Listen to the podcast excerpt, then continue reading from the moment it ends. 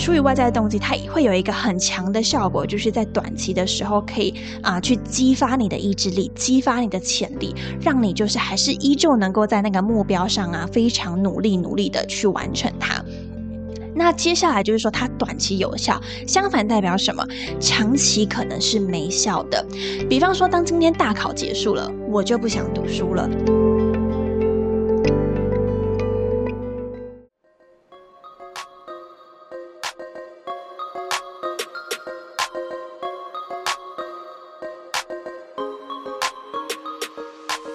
嗨，我是席娜 Athena，欢迎来到理想自己研究室。在理想自己研究室，我会和你聊聊如何探索自己的潜能，并从设计人生以及生活优化的角度，帮助你实践理想生活。准备好过上你的理想生活了吗？和我一起听下去吧。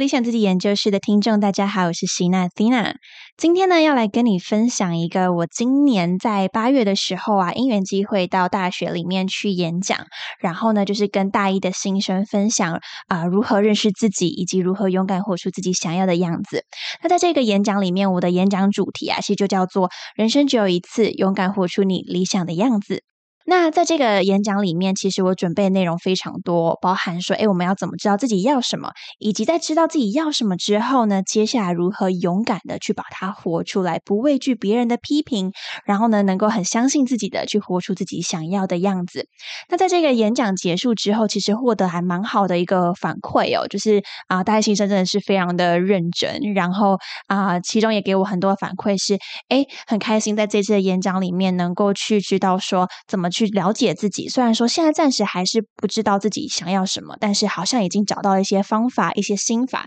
让自己接下来在大学生活里面可以勇敢的去面对，然后呢，一步一步找到自己想要的生活。那在那一次演讲结束之后啊，我心里就有一个想法，就觉得哇，这么多的内容啊，只有留给那一次大家听，其实觉得有点可惜啊。希望能够给更多人去听那一次演讲里面的内容，所以我在今天呢，就决定要去录成一系列的单集。让大家呢，即便没有参加到那一次的演讲，依旧可以听到这一次啊分享的内容。好，那在那一次演讲里面呢，其实我所分享的东西，我的一个准备心态就是，它其实不单单是给大一的，它这个方法和心法是给各个年龄层都能够听。因为我希望说，今天也不是针对大一的新生，当然对他们来说会有很大的帮助。之余呢，我希望呢，给他们的东西是能够持续带着走的，就是从无论大一，或者是大四毕业，或者是到三十岁、到四十岁、到五十岁，依旧都有办法透过今天我想分享的内容，让大家可以知道自己想要的是什么，以及如何勇敢活出自己想要的样子。那今天内容会蛮多的，所以我会切成好几集，就是真的是好几集，因为我内容准备起来真的是颇多啊。所以那个切分架构大概会是这样子，就可能会总共切成五到七集不等，就看我的心情和看我讲的状态。那总共会切成三集，那接下来会去分享怎么面对他人的批评，最后是能够勇敢的行动，踏出第一步。所以说呢，如果你希望能够听完这整套的话，大概会花五到七集的 时间。但是我觉得每一集都会有啊很很精华的部分，就是我也希望很详细、很很很实际的去讲每一个细节，对，所以才会切成这么多集，然后也大家分开听，也不会负担这么大，这样子。那今天呢，主要就来分享如何知道自己要什么必备的三把刀。这三把刀是我同整自己生命经验里面，我觉得影响我最深刻的三把刀。对，那我觉得如果这三把刀能够去拥有的话呢，那接下来在无论你任何的年龄阶段，你透过这三把刀去觉察自己，然后去啊从中去认识自己想要什么，其实是会有很大的帮助。相信我，相信我，就是你只要会这三把刀。七十趴到九十趴，大概七十到九十趴，就是呢。你会去知道自己想要的是什么，就是你会有很高几率可以知道自己想要的是什么。当然，剩下的可能是需要一点机缘，需要一点资源，或者是还需要一些辅佐的心法来帮助自己。但那就是比较啊个人化的了。那接下来分享这三个是我相信任何一个人都通用的三个方法。今天来分享第一把刀。那我先简单讲一下三把刀分别是哪三把。分别第一个是驱动，第二个是聚焦，第三个是体验。而今天呢，要先来分享驱动这把刀。好哦，那在一开始分享这把刀是什么概念之前呢，我想要先邀请大家来思考一个问题。这个问题，我相信所有人都有遇到过，就是只要你曾经经历过大考，就是无论是国中考高中，或者可是高中考大学也好，你曾经有经历过大考的人呢，一定都会有共同的经验。所以我想要先来问问你哦。在我们考完大考后，就是可能是学测或是以前的联考，考完这个大考后啊，而且已经确定放榜了，你知道你的学校是什么了。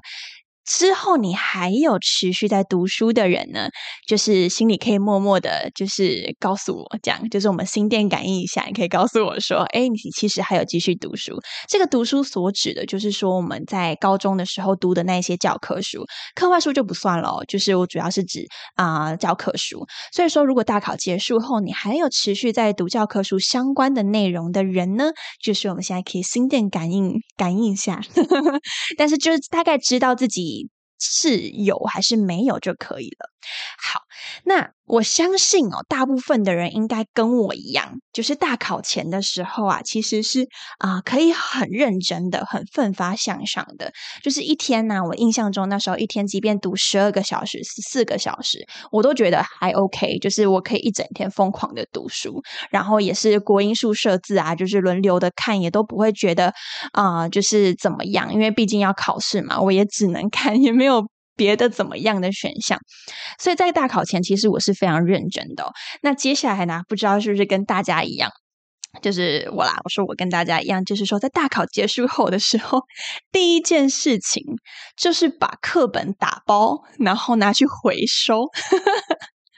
就是拿去赚一点小零钱都觉得开心，反正总而言之放在房间里就是比较不开心这样子。所以那时候其实第一个念头就是想要赶快把它丢掉，不想要继续的去读书了这样子。所以我后面再也没有碰过啊那种教科书里的国音数设字。那那时候我在啊大学演讲的时候，其实也有一模一样的状况哦，就是啊总共有八十多位学生，然后统计下来，真的有在大考结束后持续看书。书的人呢，其实不超过三个人，不超过三个人，剩下的人跟我一样都没有在啊持续读书。可能有些人不好意思举手，但是至少有举手的都是看到的是说，大部分人一定就是像我一样没有继续读下去。然后那三位我觉得很优秀，就那两三位很优秀，就是持续的读下去。而这也是我接下来想要跟你去分享的一件事情哦。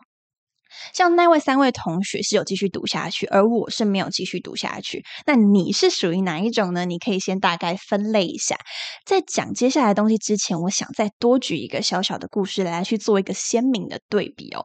之前我在大学的时候啊，有一次我要办活动，然后那时候我是副招，然后我有一个好朋友是我的总招，然后我们当时带的一个活动呢，其实蛮大的，因为我们底下的一个啊人大概有四五十个人。那某一天晚上呢，就是我们活动都要。推细流，推细流的意思就是在呃活动之前会先去推演每个时间要做什么事情，然后不同的部要分别负责什么东西，就会去推细流。那那时候啊，其实这种场合对我而言是压力非常非常大的，就是你不能出错，而且底下有四五十个人，那四五十双眼睛看着我，就会觉得压力山大。所以在那天晚上，其实算是我非常压力大的一个情境。那这时候有趣了，我就看到呢，我身旁的总。着啊，他就坐在椅子上，然后呢，就是手上拿着一支笔，然后在埋头在写字，然后上面就是有一张纸，然后在啊很认真的正笔疾书写字这样子。那我就一好奇之下，我就靠过去看，想要先邀请听众猜猜看他在做什么事情哦。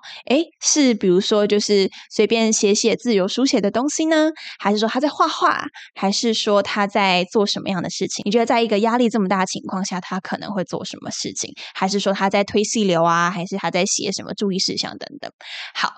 你可以先简单猜测哦。接下来要公布答案了。那时候他正在做的事情呢，叫做算数学。你没有听错，他正在算数学。我本人以前是读文科的，所以呢，我对于一个人能够在这么压力大的情况下 算数学，对我来说是很突破三观的一件事情。但是我觉得他真是非常优秀。那那时候我就好奇，我就说：“哎，你为什么在算数学啊？就是你不会觉得很紧张、很压力吗？你怎么还有办法算数学？”他就告诉我说：“哦，对啊，就是我是蛮紧张的，但是算数学能够帮助我放松。”没错，他说能够帮助他放松，然后我当下就是你知道跑出想说，嗯，什么数学放松，数学放松。真的吗？的这种感觉，对，所以说那时候那个画面其实啊，我印象非常深刻，一直记到现在。所以这也是会拉回来对比我刚刚去举的一个大考后还会不会读书的例子哦。为什么有的人在大考结束后，就像我一样，决定打包全部丢掉，不想要再看到他；而有些人呢，可以像我那一位总招朋友一样，就是呢，诶，对他而言可以持续下去，即便大考结束了，他依旧可以去算一些高中的数学题。这两。两个最大的差别是什么呢？不知道大家有没有想过，像可能身旁你朋友。然后跟你自己身上有没有发现，可能有些事情，哎，好像你自然而然就会去做，别人就觉得啊好烦；但有些事情，别人自然而然就会去做，对你来说就觉得很烦。那这两个最大的差异是什么？也就是我今天要分享的啊，主要的第一把刀叫做驱动。在心理学上呢，就会去探讨说，我们今天做一件事情会出于什么样的动机？那粗分为内在动机跟外在动机。其实这个东西其实算是啊，蛮多地方的人都有在去讨论的。那那我觉得就是想要去啊，跟大家好好的介绍一下这一个概念，然后它对于认识自己有什么样的帮助。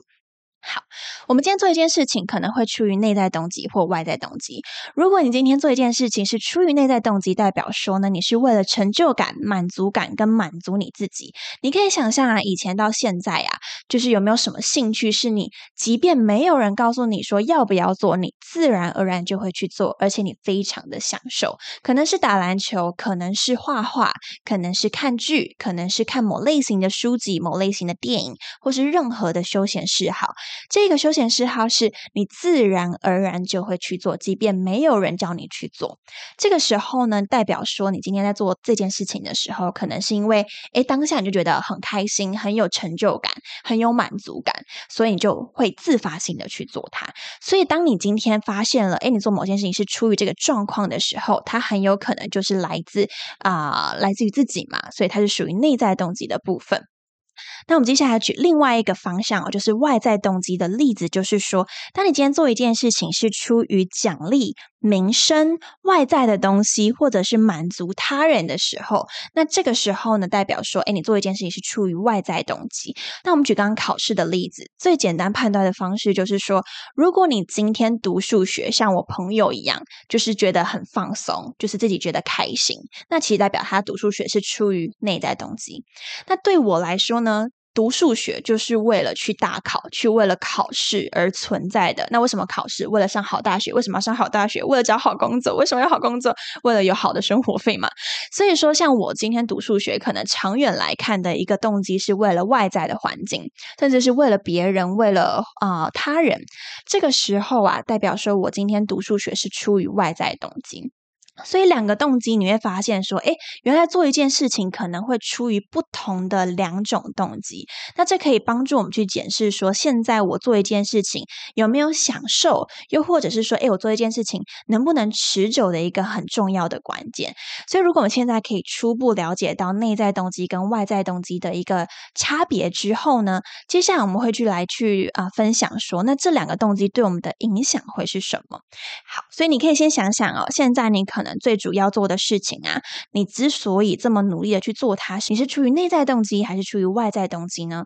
出于内在动机，代表是为了满足自己；出于外在动机，代表是为了满足他人，或是满足外在，可能像是金钱啊、名声啊、奖励呀等等等等。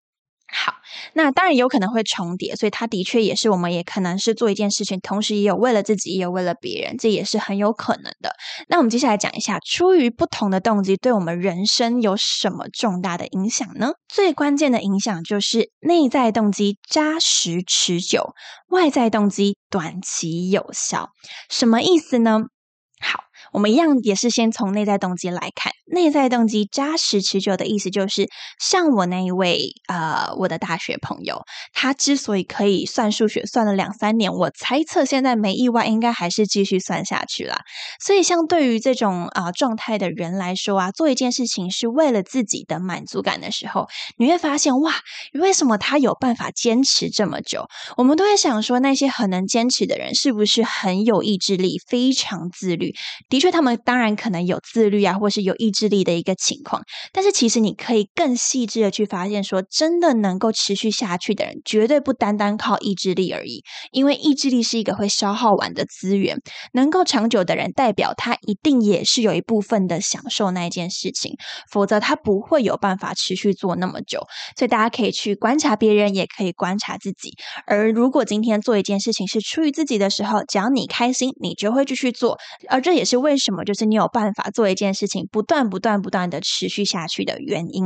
那再来，外在动机短期有效的意思，就是大家可以回想，就是大考前啊，就是无论是我或你，可能也都是毛起来读书的人。所以，出于外在动机，它会有一个很强的效果，就是在短期的时候，可以啊，去激发你的意志力，激发你的潜力，让你就是还是依旧能够在那个目标上啊，非常努力、努力的去完成它。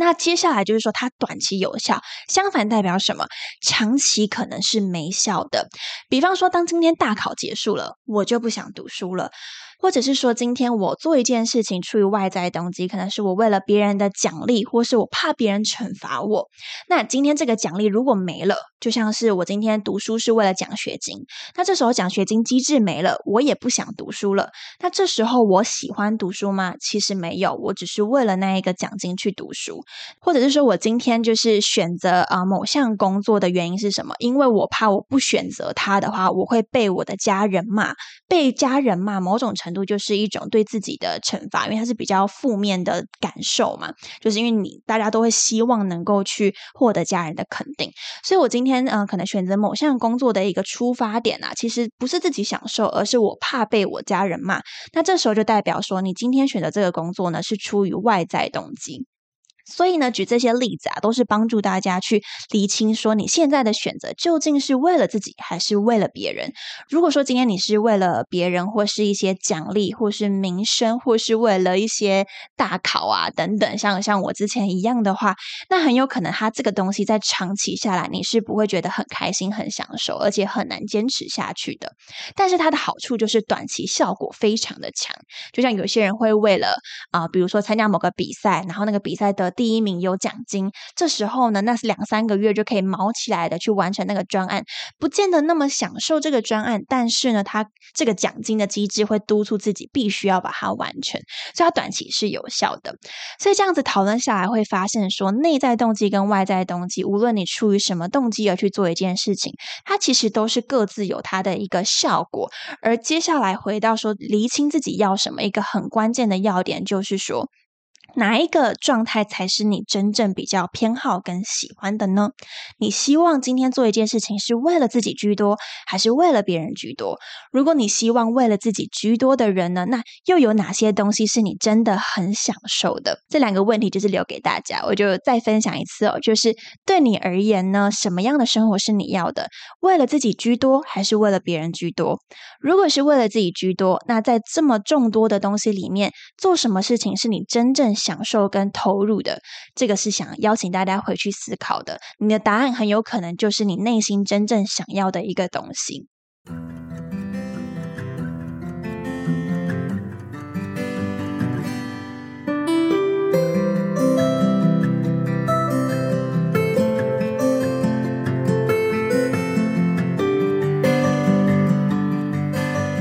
那最后，最后有人就会问说：“哎，我今天做一件事情，可能都是出于自己，或是都是出于别人，各自有什么优缺点吗？”我来简单的说一下哦。如果说今天你做一件事情，它同时的满足自己开心，而且呢也满足别人的期待。好，假设说你你你进了一间公司或一个系所，这个系所是你喜欢，同时这个社会普遍也认可的，就是既满足自己也满足别人。它通常就是啊，会是一个蛮舒服的状态，就是你你。你会既享受它，而且也被别人认可。所以通常我觉得这个状态应该是蛮蛮好的，就是我我暂时想不太到可能的的挑战是什么。但是接下来可能遇到一个问题，就是说很多情况是只满足了自己，或者是说只满足了别人。